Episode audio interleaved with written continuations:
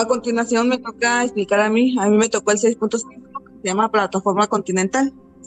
Nos dice que el derecho internacional regula los derechos y obligaciones de los estados sobre ciertas partes del océano.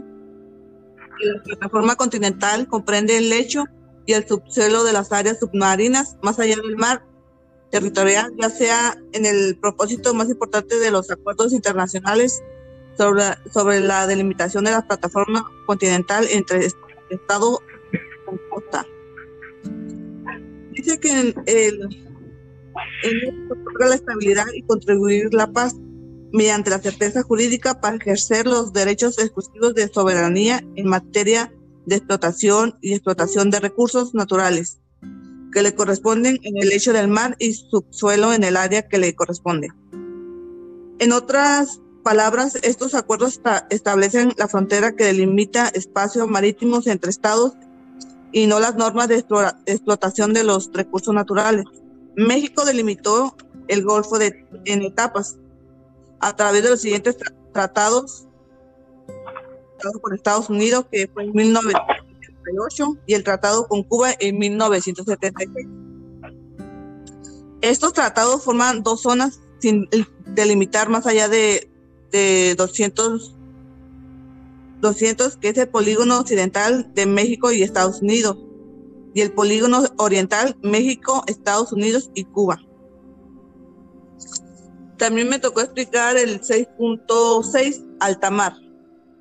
Dice que el altamar o aguas internacionales constituye todas las partes del mar, no incluidas en la zona económica exclusiva de aguas interiores de un estado.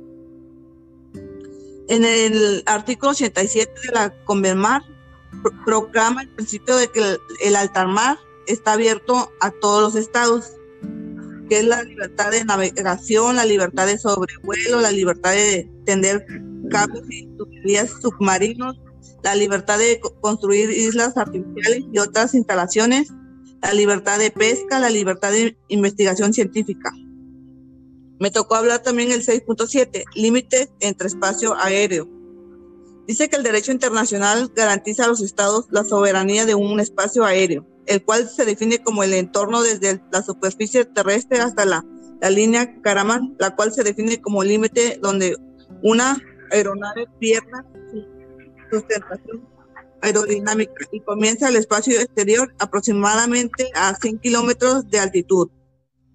A partir de esta barrera atmosférica, la declaración de principios que es legales, de gobernando de las actividades de los estados en la exploración y uso de espacios exteriores emitidas y ratificada por la Asamblea General de las Naciones Unidas en 1963, que entra en vigor, en la cual estipula que ningún Estado puede reclamar soberanía o posesión alguna del espacio exterior o los cuerpos celestes que la caracterizan.